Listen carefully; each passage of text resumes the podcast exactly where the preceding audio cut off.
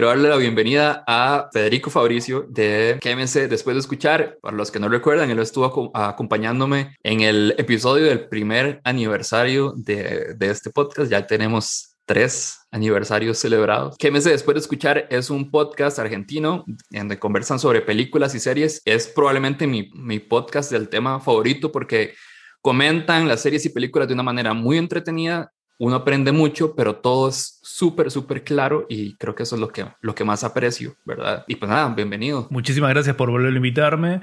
Yo ya te dije que vos también tenés un podcast que me encanta. El concepto me parece hermoso. Y justo se, bueno, vos todavía no lo dijiste, pero el tema al que me, para el que me convocaste para, para que hablemos eh, va muy bien con el espíritu de tu podcast y el mío. Así que la verdad que tengo bastantes ganas de, que hablemos de eso. Ok, como te comenté, eh, ya vos más o menos sabes, el tema central de este de esta conversación es el papel de la empatía en el cine. La empatía es parte vital del concepto de No Sos Especial. Eh, este episodio quiero dedicarlo a todas las personas, a todos los escuchas que también eh, sienten una pasión por el cine, ¿verdad? Y por las series, que va más allá, una pasión que va más allá de encender el tele, ver una serie solo porque quiero invertir tiempo en algo, ¿verdad? Sino que de verdad estás atento a las series, estás atento a las películas, a las secuelas, a, la siguiente temporada, ¿verdad? Hay, un compromiso que va más allá de solo el entretenimiento. Y para empezar, quiero hacerte una pregunta. ¿Vos te acordás cuál fue la primera película que fuiste a ver al cine? ¿Sabes qué da la casualidad de que grabamos un podcast, eh,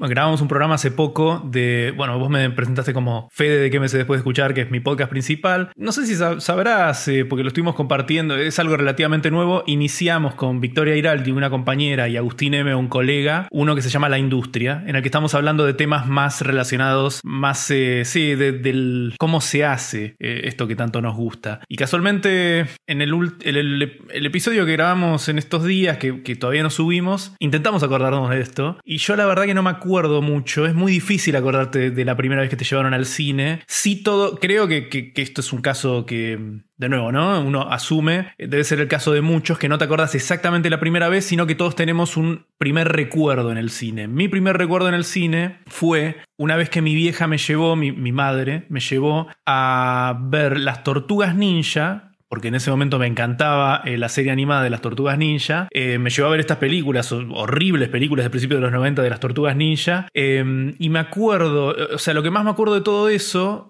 tengo la sensación de como si fuese un lugar medio ajeno que no terminaba de entender, por eso sospecho que si no fue la primera vez que fui, fue de las primeras veces. Y recuerdo que la incomodidad de que la película estaba subtitulada y no, no llegaba a leer yo debía tener cinco años, y le preguntaba a mi madre, porque evidentemente esto también, este detalle me hace pensar que ya en ese momento supongo que también es algo medio común, pero yo lo asocio con, conociéndome a mí, lo asocio con que ya tipo tenía ganas de saber lo que estaba pasando, no me daba lo mismo. Y le preguntaba a mi vieja qué era lo que estaba pasando, que me lea los subtítulos y estaba insoportable en eso. Seguramente mi madre se equivocó, no era ni en pedo era su intención llevarme a una película subtitulada a un niño de 5 años. y ese es el recuerdo más viejo que tengo en un cine, extrañamente. Una película pésima que no llega no pude entender, no, pude entender los diálogos. Me, recuerda cuando, cuando solo queda piratear una película y la descargas o la ves y tiene los subtítulos solo en chino o en japonés. Sí, en coreano, alguna, sí, tal cual, tal cual, tal cual. Mi película, la primera que yo vi, yo tuve que ir buscar esta película en Google porque la gente me decía, esa película no existe. Se llamaba Los Tres Ninjas. sí, creo que me suena, ¿eh? Una porquería. ¿No? Puede ser que seamos más, sí, sí, exacto. Puede ser que tal vez porque seamos más, somos contemporáneos, tengamos eh, memoria de esta película, probablemente pero fue tan irrelevante que poca gente se acuerda que existe. A vos vos decís que tipo mucha gente joven a la que le decís y te dice, estás inventando. Porque aparte es un nombre re genérico, los tres ninjas. Sí, puede ser, me, la creo, me la creo que un pendejo, un centennial seguro te dice cualquiera. Exacto. Ahora pasamos a la serie. ¿Recuerdas una serie o tenías una serie de la cual o sea, te cautivó tanto que la viste y tuviste que ver todos los capítulos? Yo era un niño bastante solitario. Yo siempre digo que cuando mi, cinefilia y mi seriefilia, que creo que es una palabra inventada que cada vez usamos más, em, nació de que cuando era chico y mis compañeros de colegio se, estaban, se habían juntado a jugar al fútbol, ponele, yo estaba en mi casa haciendo zapping, viendo todo lo que podía ver en la tele, jugando videojuegos. O sea, mis amores eh, nacieron un poco de eso, de que siempre fui un poco eh, más introvertido y qué sé yo. De chico veía mucha, mucha tele, pero veía tele como se solía ver antes, que era ver lo que te estaban pasando. Ponías una, enganchabas una serie por la mitad y mañana veías el siguiente capítulo, pero de repente el otro día tuviste que ir a algún lado y te lo perdías. Tardé muchísimo, por esa razón siempre le di mayor relevancia, como muchos, a las películas, Recién en la época del DVD, que podías alquilar las temporadas, me empecé a enganchar con series de principio a fin. Y por esa razón me voy a la mierda. O sea, recién te decía, primera experiencia en el cine, eh, cuando tenía 5 años, Las Tortugas Ninja. Creo que la primera serie que me enganchó realmente, que quise ver de eh, todos los capítulos y me obsesioné, si bien para ese punto de mi vida había visto un montón de series fragmentadamente, es Lost. Cuando me prestó un primo la primera temporada, la devoré. Después me conseguí la segunda que ya había salido en ese momento. Después conseguí la tercera que salió al poco tiempo. Y el resto de las temporadas esto ya también lo conté varias veces en, mi podcast y en distintos lugares. Para la cuarta temporada aprendí a usar torrents. O sea, la razón por la que aprendí a usar torrents era porque quería ver la cuarta temporada enseguida, en los capítulos de la cuarta temporada enseguida salían. Así que es, yo diría que sí, eh, el la, pregunta, eh, la respuesta a tu pregunta es Lost. Si bien había visto cientos de pedazos de series, nunca me había enganchado de esa manera como decís vos antes. Yo, yo recuerdo acá en un canal, probablemente uno de los más conocidos, tomaba como películas largas, incluso películas hechas para televisión, eh, que las partían, es eh, muy, raro, pero funcionaba. Las partían de lunes a viernes en episodios de media hora. Súper extraño. Ahora, yo creo que eran ese tipo de producciones como, como It, por ejemplo. De hecho, la que voy a decir es Stephen King, pero me voy a referir a It porque It creo, si no me equivoco, las presentaban, las presentaban como serie. Era, sí, era una miniserie en dos partes, pero los dos capítulos eran súper largos, así que medio engañoso decirle miniserie. Eran o dos películas para televisión o una miniserie en dos partes, lo que vos quieras. Ah, hubo una, una película que la hicieron, que la dividieron en serie, no sé por qué, de Stephen King que se llama Langoliers, que está basado en su, en su cuento llamado Langoliers y, y a, mí me, a mí me gusta mucho ese cuento. No conocía el cuento en ese entonces, estamos hablando de finales de los 90 probablemente. y, y, recuerdo que la vi y, y, me enganché por completo. Es de, de, unas, de un grupo de personas que van en un avión, pero los que estaban despiertos desaparecen y solo, quedan, los, sí. solo quedan los que estaban dormidos y de pronto están en un, un, universo paralelo. Súper raro, como a veces, probablemente en las épocas en las que Stephen, King, se, se, daba con todo. sí, sí, sabes que esa premisa, no me acordaba el nombre, eh, no lo asocié con el nombre que también me sonaba, pero esa premisa es re famosa, es, es una historia. Eh, conocida el chabón. Entonces recuerdo esa, pero ya más consciente y, más de buscar los episodios, porque ya eran producciones que solo estaban en Estados. Creo que Heroes fue el primero, que si bien no es, no es, esa es buena porque la verdad es que entretiene, pero quizás no es a profundidad, no es tan buena como Los, claro. por ejemplo. Pero yo le agradezco, soy muy agradecido con esa serie porque me cautivó y fue la que me hizo como empezar a, a, interesarme. Y recuerdo que la primera temporada me la dieron en un, en un CD quemado, digamos, y, y después de ahí ya aprendí a, a descargarlos. Incluso recuerdo que comentaba en foros o sea, como que habían foros en, en, internet y se hacían todas las teorías ahí, todas las... Claro. En, foros. Entonces eso, era una dinámica. A mí me encantaba esa dinámica. Héroes no la vi, pero recuerdo que era de esas series que empezó como la puta madre, tipo primera temporada, buenísima, todo el mundo enganchado y después se fue, se fue cayendo, ¿no? Sí, sí, sí. Igual es de la misma época de Lost. Me parece que esas son algunas de las películas, de las series precursoras. Hubo otras, ¿no? Los Expedientes Secretos X, Twin Peaks, que yo lo descubrí mucho después, pero bueno, desde el principio de los 90. Pero estas dos que estamos diciendo es de la época que muchos nos empezamos a enganchar con las series de la manera que estás diciendo vos ahora. Porque fue la época en la que podías empezar a descargarlos en internet. Vos, decías que, que de pequeño fuiste solitario, lo cual quiere decir que el cine fue una buena una buena compañía para vos de pequeño. Sí. sí, a mí me parece que los más cinéfilos, los más seriéfilos, los gamers, por lo menos los de nuestra edad, eh, seguramente, o sea, si, si crecimos con el, eh, tanto amor por estas cosas, puede ser que hay como una correlación con que tal vez no éramos los tipos más sociables, sociales, viste, que estábamos todo el tiempo en la calle, eh, con amigos por todos lados. Yo tengo un poco esa teoría. Eh, ahora capaz cambió porque, porque viste, hay otras maneras de socializar, viste, a través de internet, si eh, es más fácil encontrar tu nicho, gente que le gusta lo que vos te gusta, pero los millennials me parece que hay una correlación uno a uno, creo, de si te gustaban estas cosas un poco más raras, ya cada vez son menos raras, pero más raras probablemente sí. ¿Recuerdas alguna película en la que te hayas sentido identificado con, con el personaje principal? O sea, como que hayas sentido como una cercanía, una conexión con, con el personaje principal o con alguna, algún detalle de, la película. Seguro que sí. Te voy a dar un, ejemplo. A ver si mientras te acordás, cuando, me, cuando estuve trabajando en, en estas preguntas y demás, como para poder llevarlo ahí, eh, pensé mucho en Boyhood de, de Later. Como mm. que, y no solo a ver, con el personaje, pero yo creo que todo, como que la, como las escenas, los momentos, y, él, era una persona solitaria al final de cuentas, el personaje principal, ¿verdad? Entonces yo creo que eh, eso y poder ver a una persona crecer en una película, lo cual es bastante asombroso, la verdad, hacer una producción hay que tener mucha paciencia. Yo, yo soy una persona de muy poca paciencia, así que admiro mucho cómo pueden hacer esta producción, pero creo que sí, creo que, creo que es, o sea, como la relación de él con su mamá, su, su forma de ser, y como que todo, el, no sé, toda la situación en general como que sentí una cercanía muy, muy, muy importante. Hay gente que no le gusta mucho esa película, o sea, como que se, se, aburren. Lo puedo sí, Es esas películas que, que, son lentas, tal vez, el, el, mal dicho lento. A mí es una película que me encanta, también admiro un montón cómo se hizo, para quien no sepa, es una película que se filmó a, través de 12 años, con el mismo actor, eh, empezando a trabajar con un niño que tenía 8 años y la película termina cuando el tipo cumple 18. Y de alguna manera sí, es que es tipo, em, empieza como cualquier niño y a, medida que lo seguimos en su eh, aventura, de, que, es su vida, vemos cómo se va transformando justamente en un chico raro, un chico que no es de esos que, van a ser muy, que fueron muy populares, más inclinado a lo artístico. Y es interesante eso, ¿eh? Ah, bueno, es que me diste una idea. Eh, sí, yo a mí me gusta muchísimo una serie que se llama Freaks and Geeks. No sé si la conoces. La conozco, no la vi, no la vi, pero la conozco. Es una serie que tiene 14 capítulos, o sea, ni siquiera le permitieron terminar la primera temporada. Judd es, una, es, es el, uno de los primeros laburos de Judd el tipo que hizo, para que se den una idea, Virgen a los 40, ligeramente embarazada, varias comedias así.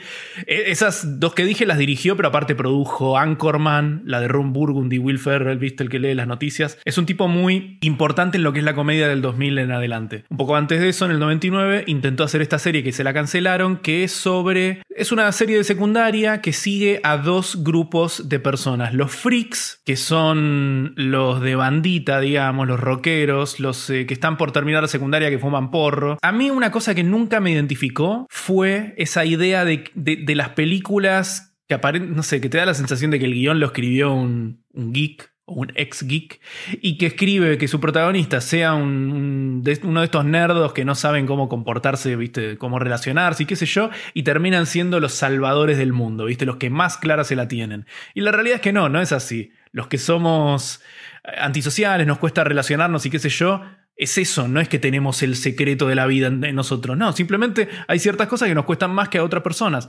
Y lo que me gustaba de Freaks and Geeks era eso, recuerdo una escena particular en donde uno de los geeks, el hermanito menor de una de las protagonistas, está enamorado de una chica, de la chica más linda, qué sé yo, que la chica más linda está enganchada con el deportista, ¿no? Todo muy básico hasta ahí. Entonces el pibe este le tiene bronca al deportista y no me acuerdo qué situación había que, él, que, el chico este se hacía el ridículo delante de la chica que le gustaba y, y su novio el deportista, y el deportista demostraba ser una muy buena persona, que lo entendía, lo ayudaba ponerle, no me acuerdo bien la situación, pero ponerle que se cayó, se dio la, cara contra el piso y el deportista lo acompañaba al baño para, viste, curarse la nariz sangrante y qué sé yo. Este deportista no era el villano que te muestran en las películas que, como te digo, parece que fueron escritas por un geek que quedó resentido de la vida. Ahora voy a darle vuelta a la pregunta. Eh, ¿Recordás alguna película en la que te sentiste identificado con un personaje o sentiste empatía por un personaje? Con una persona personalidad o un contexto muy diferente al tuyo. Y te voy a dar un ejemplo del mío, y que es una película reciente y creo que ustedes ya hablaron, no lo he escuchado todavía, pero creo que ya hablaron de la película, que es Sound of, of, Metal, de, de Darius Marder. Y y traigo esta porque yo soy muy fan del, del diseño sonoro, ¿verdad?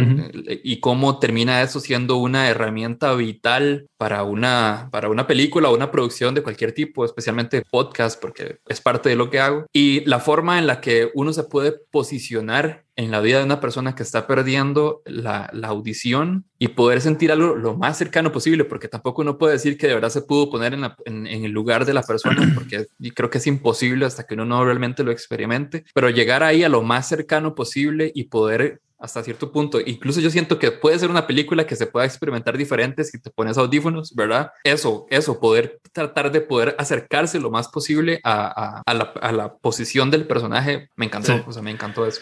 Eh, la verdad que lo que hace esa película es maravillosa. Es una película sobre un baterista que pierde la audición prácticamente, pierde la, ma la mayor parte de, su audición de un momento a otro. Bueno, te, adelanto algunas de las cosas de las que hablamos en el podcast, porque es muy interesante lo que hace. Es, es una película excelente eh, en todos los aspectos, pero lo más interesante que tiene, lo más especial que tiene es lo que hacen justamente con, sí, con el, el trabajo de sonido. Lo que hacen es, eh, gran parte de la película, estamos nosotros también estamos sordos, nosotros también estamos como escuchando a través de sus oídos. Y eso hace, si eso logra que nos identifiquemos de una manera, de manera tal que, lo sufrís con él, eh, lo que le está pasando. Prácticamente recorres el camino hacia la aceptación de su nuevo eh, lugar en el mundo, por decirlo de alguna manera, con él. Sí, yo, es una de las películas que más empatía me hicieron sentir en los últimos tiempos. Es una película que en ese sentido es excelente y cómo usa la herramienta del sonido, ¿no? Para meternos de esa manera. El director dice que normalmente eh, cuando vos eh, en una película estás viviendo eh, la perspectiva de un, de un personaje particular, se dice que estamos en su punto de vista.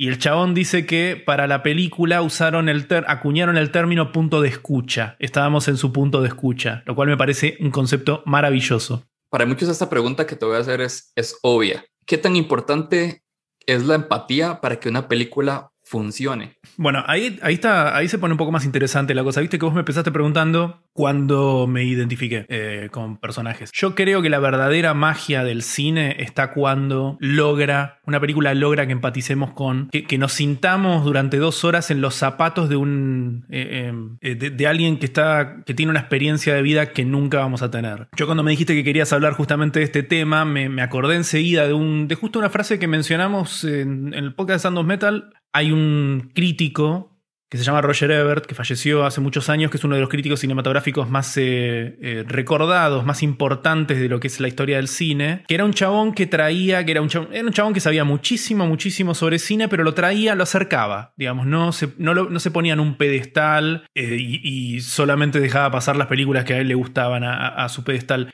Y él decía algo así como, nosotros nacemos y somos nosotros, no, no podemos, eh, eh, no, no, podemos conocer más que nuestra propia experiencia. Decía algo así como que nuestro objetivo en la vida, justamente lo mejor que podemos hacer con nuestras vidas es intentar empatizar con el otro y entender al otro. Y el cine es una máquina de generar empatía, es una de las de los más grandes inventos para cumplir este objetivo, para lograr empatizar con el otro. Estoy completamente de acuerdo, me parece que ningún arte de ninguna manera te vas a poder termin terminar las dos horas y sentir que realmente viviste eh, con un personaje. Por eso digo, a mí me fascina mucho más. Hay mucha gente que por ahí ve el cine ve las películas, busca identificarse con el personaje eh, principal, ¿viste? Una película normalmente hace que te, sientas en, eh, que, te sientas en el lugar del protagonista, sea como sea. Es mucho más interesante cuando te pone, cuando usa ese superpoder del cine para hacerte vivir una experiencia distinta, más compleja, eh, que te termina haciendo entender por, de, de alguna manera un punto de vista con el que no estás del todo de acuerdo. Te puede poner en la posición de una persona que en otro contexto sería considerado villano, sí, como pasa por ejemplo con, con, Breaking Bad, por ejemplo, que sí. te coloca una situación completamente diferente, bueno, no sé, a menos que lo esté viendo alguien que se dedica a hacer metanfetamina. claro. De, que sí, sí, que no hay una posibilidad, hay posibilidades, ¿no? De que sea el caso de alguien. Pero si no es el caso, eh, pues te coloca en esa situación y además te, bueno, por, por, por, ratos, porque incluso la serie a como te lleva y te identifica ante la angustia, ¿verdad? De, de, de esta persona que, que, que, que, está sufriendo una enfermedad y que tiene que ver qué hace, también te lleva a algún punto en el que se separa del personaje claro, y, ya, y, ya no, y ya no te identificas, sino que lo empezás hasta a odiar un poco, ¿verdad? Sí, sí, sí el, en una obra grandísima como, Breaking Bad hay un tire y afloje en ese sentido que es, que es magistral. Es interesante dejarte llevar de la nariz por, por los realizadores y, hacer eso, ¿no? De vez en cuando lo querés, de vez en cuando no lo querés. La serie te invita a entender el proceso que, a través del cual llegó este personaje, por más que no termines de acuerdo. Y eso me parece maravilloso. Y eso, eh, la empatía, tal vez, esto, esto tal vez, viste, puede ser el, tema como más macro al que llegar en, en esta conversación es como por ahí un recurso medio escaso últimamente. Como que nadie quiere ponerse en el lugar del otro. Todos estamos más, más, más rápido señalamos que, intentar, intentamos entender. Y yo, por eso me parece que a mí el cine que tanto me gusta, una de las, uno de sus mayores poderes son esos, eh, ayudarte a empatizar. Sí, es curioso eh, cómo a veces nos cuesta tanto ponernos en la posición de otras personas y tratar de comprender qué está pasando o qué le está pasando, sí. Y se nos hace tan fácil con el cine, ¿verdad? Parece que es más conveniente incluso. Bueno, sí, a veces. A ver, yo tengo canciones que si las escucho me, me, me devuelven a un momento específico de la ah, vida, ¿verdad? Entonces, ahí cuando me di cuenta que quizá la música, pues sí, te marca, te marca épocas, ¿verdad? Pero yo me pongo, me pongo a pensar en las películas que son mis películas favoritas y no marcan una época, creo que me marcaron la vida, ¿verdad? Como que, como que me hicieron ver el mundo o me hicieron ver temas específicos de una forma muy diferente a la que, a la que, a la que yo lo veía, ¿verdad? Entonces me, me llamó mucho la atención que tal vez la música te marca etapas, pero probablemente el cine te puede marcar, te puede marcar la vida, ¿verdad? Yo creo que es, es probable que con la música sintamos más cercanía con nosotros, o sea, como con historias personales, pero el cine no necesariamente hace eso. También el cine te saca se saca de ahí. Eh, es cierto, no lo había pensado. ¿Sabes qué? Es un concepto interesante y no lo había pensado en esos términos. Eh, que a la música uno la hace más propia y la película siempre es algo que te invita eh, a, vos a ir, algo así podríamos decir. Esto, es un poco difícil, estos son, temas sobre los cuales se podrían escribir libros, ¿no? Y acá estamos medio conversando y improvisando, así que es difícil llegar a una, a una bajada, pero me parece que puede, eso es, interesante ponerlo así, ¿eh? Que la música probablemente ha tenido una ventaja durante mucho, mucho tiempo y es que, por lo menos para acompañar, porque ha sido muchísimo más accesible, sea como sea, la puedo llevar a cualquier lado. Claro, ahora ya eso está cambiando y ahora ya puedo llevar el cine a cualquier parte. sí, nunca va a ser lo mismo, ¿no? Igual eh, en este proceso de, empatía con, lo que estás viendo en la pantalla, ver una película en el cine, pobrecito, viste que está como muriéndose eh, en, estos, en este año y, el pasado, eh, ayuda un montón. Me parece que, el poder de, de, meterte en un cine es órdenes de magnitud mayor que si ves una película en tu celular. Ahí sí, ahí es como más fácil mantenerte a distancia. Por lo menos yo soy de esa idea. Yo sé que hay, gente joven que por ahí, viste, lo duda más, eh, no, tiene el cine en tan alta estima como, como yo y, supongo que vos también, pero a mí me parece que el cine tiene un poder que, que no hay que eh, subestimar. Eh, menos en esta clase de cuestiones que estamos hablando. ¿Vos crees que que en esa función de tratar de empatizar con, con la audiencia, si exista un, un, a ver, un bloqueo o una, una, eh, se me fue la palabra, un límite. Un límite, sí, o, o, sí, un, obstáculo es la palabra, un obstáculo para lograr ese objetivo de empatizar si se consume, digamos, en un teléfono en vez de, del cine. No sé si me, me expliqué.